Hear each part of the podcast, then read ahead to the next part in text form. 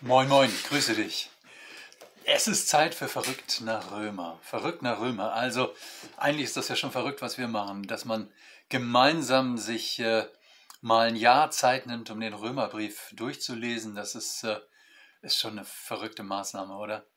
Aber Schritt für Schritt äh, gehen wir voran und jetzt sind wir ja quasi auch schon im fünften Kapitel angekommen. In den ersten vier Kapiteln, da entfaltet im Grunde Paulus die ganze Zeit seine These, dass das Evangelium eine Botschaft ist, die dazu da ist, die Menschen zu retten. Und zwar Juden wie Heiden. Und äh, er will die Römer dafür gewinnen, dass von ihrer Gemeinde aus dieser Impuls der Rettung in das ganze römische Reich geht. Und äh, so wie es aussieht, ähm, äh, versucht er das mit allen Mitteln. Also er argumentiert, er, äh, äh, versucht sozusagen sie mit ins Boot zu holen, indem er eben zeigt, dass Juden und Heiden im Grunde je von ihrer Seite her keinen Vorteil haben, sondern dass sie Jesus Christus brauchen, ähm, der sie rettet. Jetzt ist natürlich die Frage, was ist kaputt in dieser Welt? Also, was ist, äh, warum rettet Gott durch Jesus? Und äh, das macht äh, Paulus jetzt deutlich, indem er sagt, in dem gekreuzigten und auferstandenen haben wir also einen großen Vorteil. Und das Ergebnis, das kommt jetzt im Römerbrief Kapitel 5.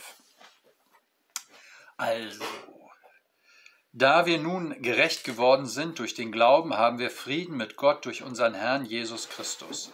Durch ihn haben wir auch Zugang im Glauben zu dieser Gnade, in der wir stehen und rühmen uns der Hoffnung der zukünftigen Herrlichkeit, die Gott geben wird. Nicht allein über das, sondern wir rühmen uns auch der Bedrängnisse, weil wir wissen, dass Bedrängnis Geduld bringt, Geduld aber Bewährung, Bewährung aber Hoffnung, Hoffnung aber lässt nicht zu Schanden werden, denn die Liebe Gottes ist ausgegossen in unsere Herzen durch den Heiligen Geist, der uns gegeben ist. Da wir nun gerecht geworden sind durch den Glauben, haben wir Frieden mit Gott durch unseren Herrn Jesus Christus. Also das erste Ergebnis ist, dass wir Frieden mit Gott haben, sagt Paulus. Frieden mit Gott. Ähm, es geht nicht nur um ein Gefühl von Frieden, so ähm, ich fühle mich irgendwie gerade so ganz friedlich, sondern es ist der Friede von Golgatha. So wie man das beim Westfälischen Frieden zum Beispiel gesagt hätte, das ist der Friede von Osnabrück und Münster. Also äh, der Friede von Golgatha meint etwas, was äh, objektiv geschlossen worden ist, wo man sagt, äh, worin ist dieser Friede begründet? Womit ist dieser Friede ähm, zertifiziert? Äh, wodurch ist dieser Friede dokumentiert? Ähm, also es ist nicht nur ein Gefühl, sondern es ist quasi etwas Amtliches.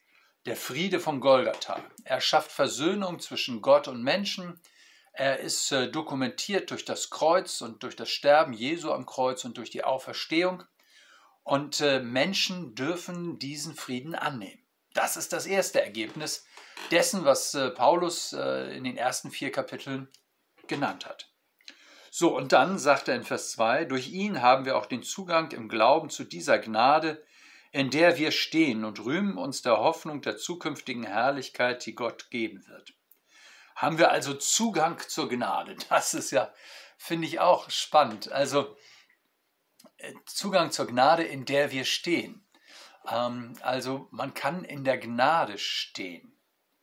Gnade ist ja sozusagen ein unverdientes Geschenk, eine unverdiente Zuwendung und, äh, und etwas, was mir quasi dargereicht wird.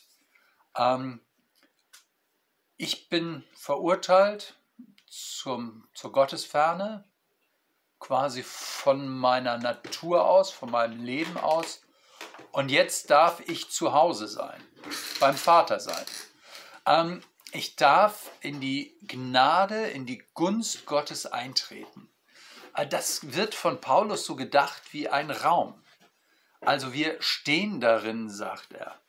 Äh, das heißt, es ist nicht nur ein Gefühl, das ich innerlich habe, ein Lebenszustand, ähm, ein Lebens, wie soll ich sagen, eine Lebensmelodie, sondern es ist mein Lebensraum, äh, den ich sehe, in dem ich stehe.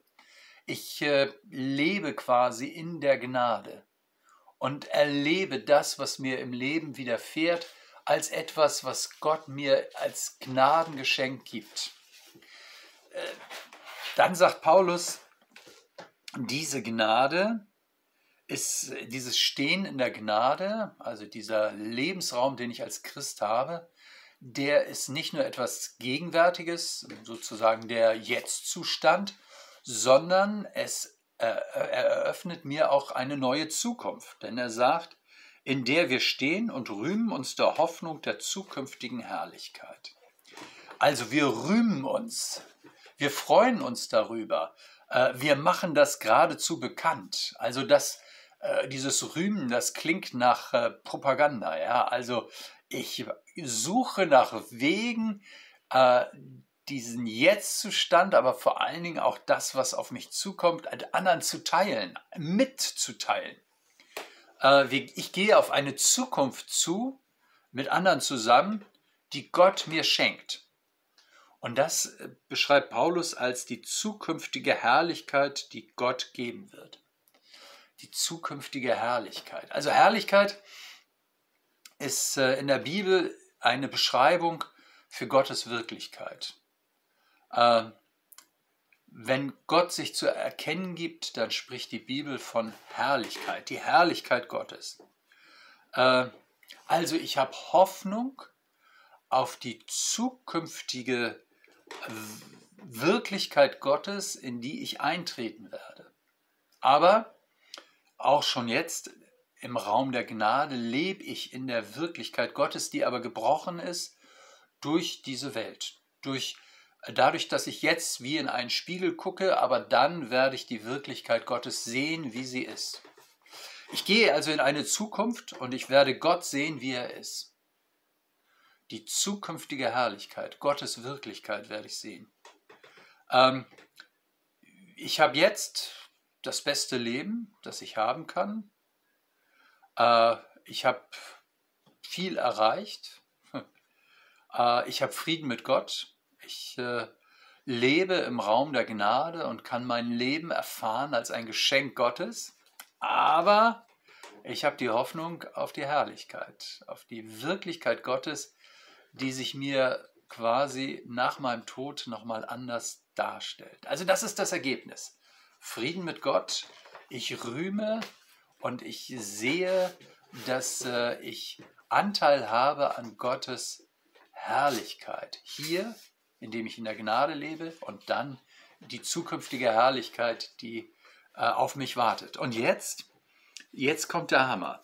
Nicht allein aber das, sondern wir rühmen uns auch der Bedrängnisse. Bitte, Paulus? Ich meine, Bedrängnisse sind doch nicht nett.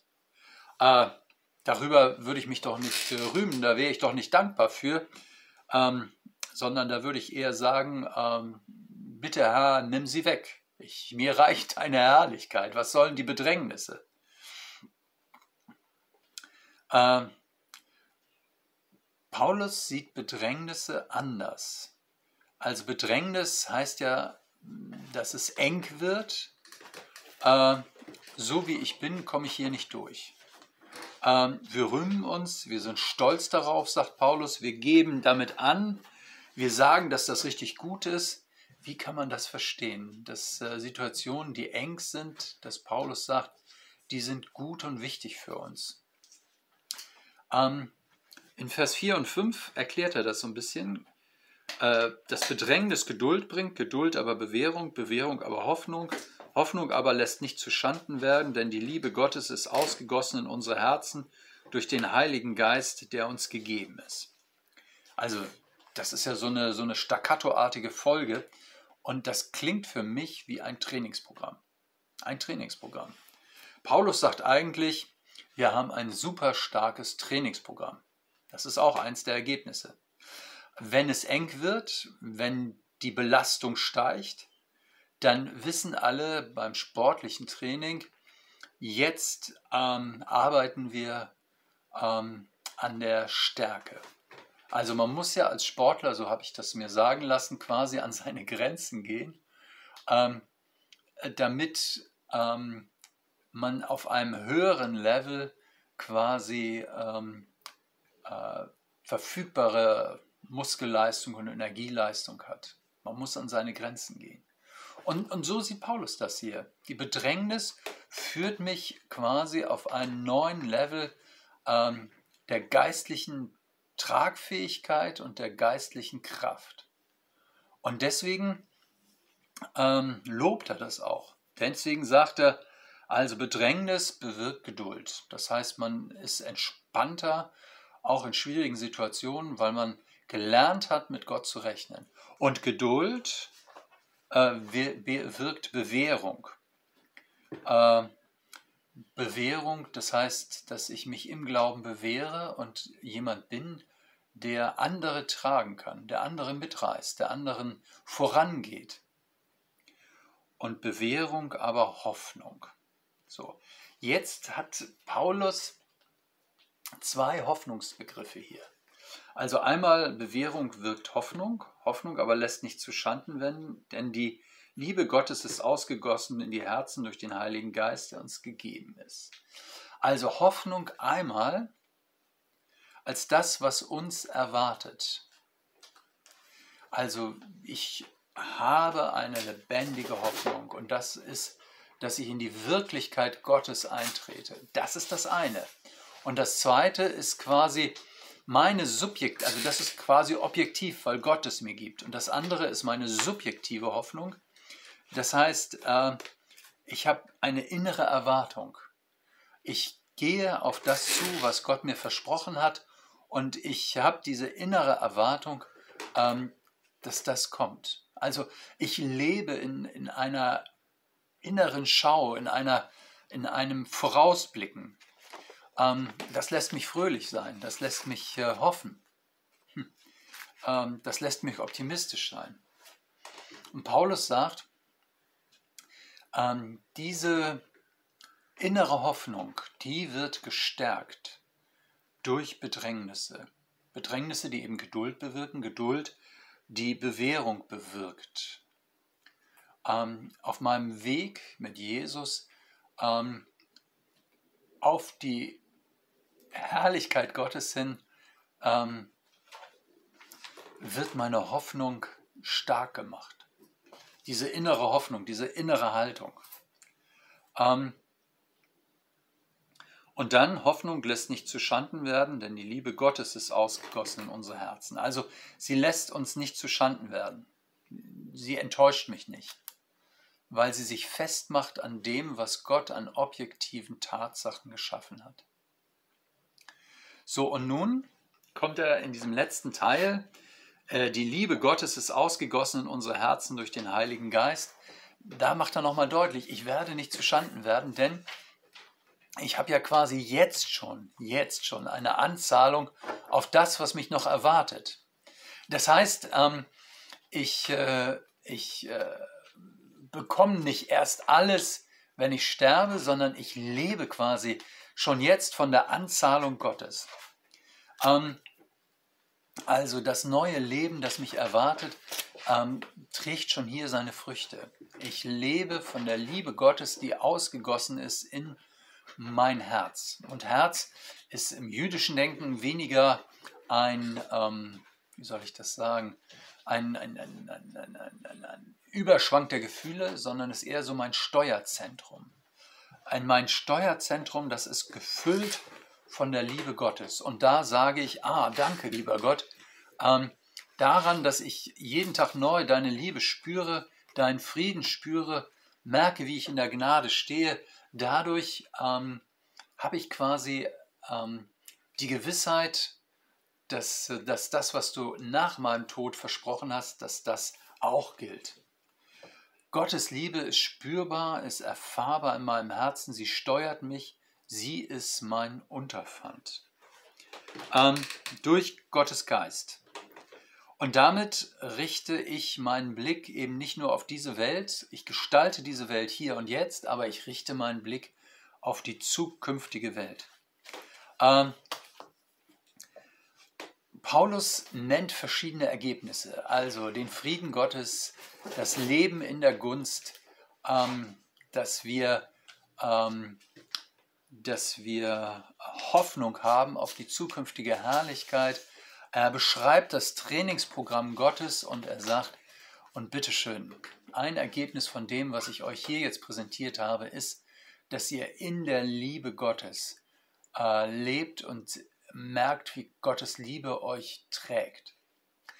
Ihr Lieben, das ist die Vorwärtsbewegung, die Paulus jetzt den Römern zeigen möchte das ist nicht nichts, sondern das ist total viel, was Gott jetzt schon investiert. Wir, wir verschieben sozusagen mit dem Glauben nicht unser Leben auf den St. Nimmerleinstag oder in die Ewigkeit, sondern unser Leben ist im Hier und Jetzt von Gottes Gegenwart, Gottes Herrlichkeit, Gottes Wirklichkeit geprägt.